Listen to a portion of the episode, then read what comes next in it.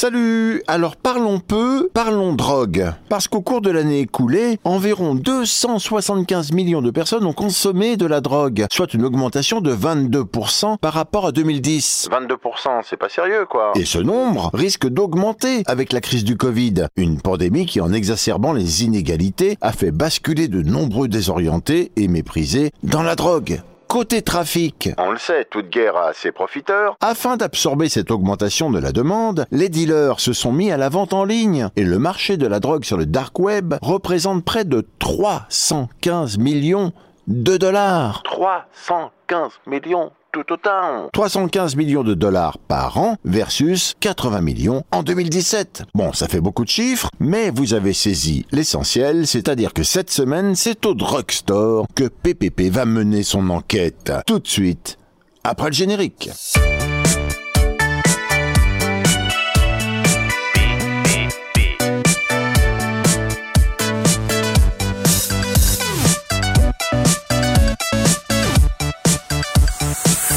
Et on commence en se faisant peur avec les drogues les plus dangereuses, comme le souffle du diable, the devil breath. Si la scopolamine est à l'origine un puissant médicament contre le mal des transports, une fois associée à l'atropine, elle fait des ravages. Le mélange scopolamine-atropine est en effet appelé souffle du diable, puisqu'il suffit de le respirer pour plonger dans un état hypnotique sous l'emprise des éventuels malfaisants qui vous entourent. Comme ces cambrioleurs colombiens qui utilisent le souffle du diable dans le but de se faire aider par les gens qui sont en train de cambrioler. Non mais c'est un comble, comme on dit dans les greniers. Et je vous passe par pudeur les nombreuses histoires de viol ou de vol d'organes. Ah oui, il y a aussi ce fait divers de 2015. Deux femmes d'origine chinoise abordaient des passants dans les rues de Paris pour demander un renseignement et les entraînaient ensuite un peu à l'écart afin de leur faire respirer un prétendu parfum mélange de plantes originales. Sauf que ce parfum n'était autre que le souffle du diable. Les victimes, complètement défoncées, hypnotisées, soumises, rentraient tranquillement chez elles y prendre de l'argent ou des bijoux pour les remettre ensuite en main propre, si l'on peut dire, aux deux voleuses. Une autre drogue pas cool, c'est la crocodile, ou héros du pauvre. The crocodile. Voilà, le crocodile quoi. Sous le nom faussement sympathique de crocodile se cache une drogue de synthèse venue d'Europe de l'Est, fabriquée à partir de codéine, d'héroïne, d'iode, d'essence et pourquoi pas, allons-y, on y va, de solvants de peinture. La crocodile donc, qui doit son succès à son prix extrêmement bas et à ses effets extrêmement puissants, un 15 fois plus fort que l'héroïne. Et là, je ne pense pas à Jeanne d'Arc. La crocodile, comme beaucoup de drogues dures, peut provoquer des désastres physiques, dont des réactions cutanées irréversibles, telles que des plaques verdâtres qui ressemblent à de la peau de crocodile, ou encore à des morsures de crocodile. D'où l'origine du nom. Alors moi, je ne sais pas du tout, mais alors pas du tout à quoi ressemble une morsure de crocodile. Bon, la peau, je vois, mais une morsure de crocodile, ça ressemble à quoi? C'est quoi? Alors on estime qu'il y a environ 1 million de personnes qui consomment la crocodile dans le monde. Et l'espérance de vie des amateurs atteint rarement 3 ans. On parle de 3 ans de consommation là. Hein. Il ne meurt pas à 3 ans. Et certains même décèdent dès la première prise. Crocodile, crocodile, crocodile.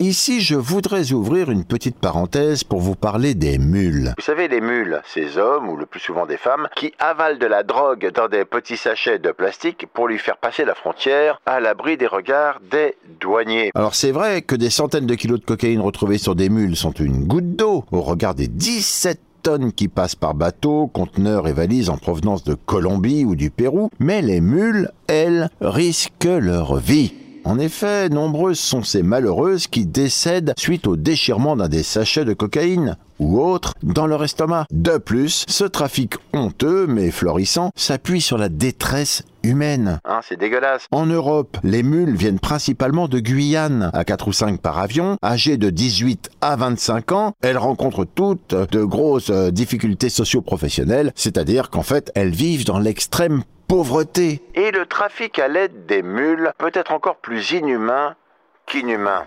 Parfois, les mules ne sont pas des hommes ni des femmes, mais des chiens. Les trafiquants leur font avaler des capsules de drogue, puis les tuent et les éventrent à la livraison. Sinon, il y a aussi les mules, fruits et légumes. Grâce à un scanner mobile pour radiographier le chargement d'un camion frigorifique en provenance du Maroc, des services des douanes ont saisi 310 kilos de résine de cannabis et 13 tonnes de fruits frais. Et le truc cool, c'est que les fruits ont été redistribués gratuitement à la banque alimentaire de Saint-Étienne. Fruits et légumes et légumes.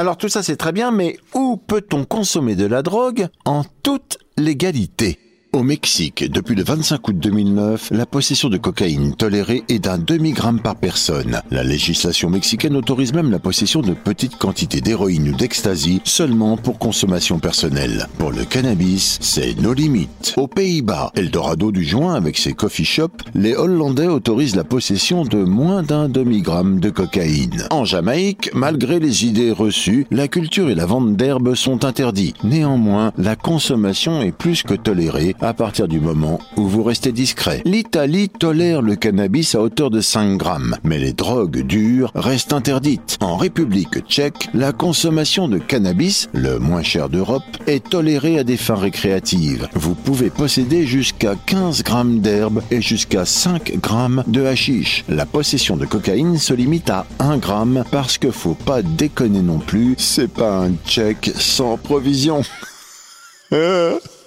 Euh. Non, tu l'as Hein? Non, tu l'as? En Espagne, la marijuana n'est pas légale, mais on tolère sa consommation dans les lieux privés et la possession d'un gramme est autorisée. La cocaïne est considérée comme un stupéfiant, mais après tout, si c'est pour votre consommation perso, on va fermer les yeux. Los en Belgique, la consommation de cannabis est interdite, même si la police a tendance à faire preuve de tolérance. Et la législation belge est intransigeante en ce qui concerne le stockage, l'importation et la vente de cocaïne. Mais rien n'est clairement stipulé pour la consommation. Fun fact. Truc amusant. Si vous étiez en Irlande les mardis et mercredis 10 et 11 mars 2015, vous avez pu consommer légalement tout un tas de drogues telles que la kétamine, l'ecstasy et même le cristal meth. Et pourquoi? Eh bien parce que la Cour d'appel d'Irlande, ayant jugé le lundi, le lundi 9, celui qui précède, qu'une partie de la loi de 1977 sur les drogues était anticonstitutionnelle, le Parlement n'ayant pas été consulté, la Cour d'appel donc a involontairement rendu légale la consommation de drogue dans tout le pays pendant 48 heures. Voilà, vous avez suivi? Je vous la refais? C'est bon?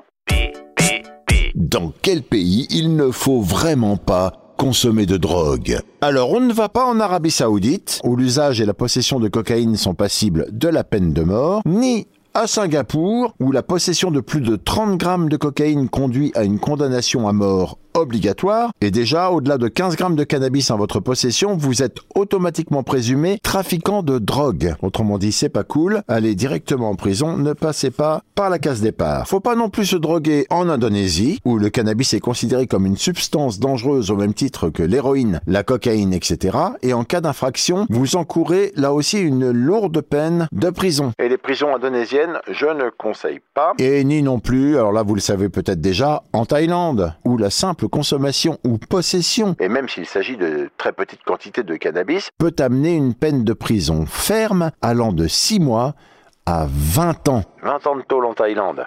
Hein? Vive les vacances. Vive les, vacances. vive les, vive les vacances.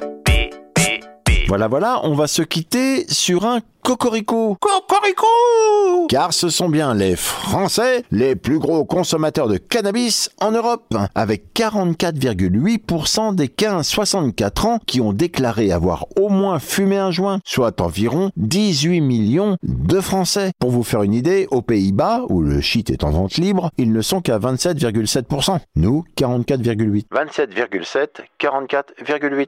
Serait-il donc plus judicieux de légaliser le cannabis une fois pour toutes, afin de calmer les consommateurs, de contrôler la fabrication et surtout de mettre fin au trafic. Bon, alors je vous laisse débattre de cette question épineuse bah, en famille ou au bureau ou avec votre volant si vous êtes en voiture. Et tout en vous rappelant que la consommation de drogue en tout genre est dangereuse pour la santé et que PPP n'en fait certainement pas l'apologie, je vous donne rendez-vous la semaine prochaine pour un autre PPP. PPP, pourquoi? Ben parce que personne ne peut lire, écouter ou voir tous les trucs de dingue qu'on trouve sur Internet.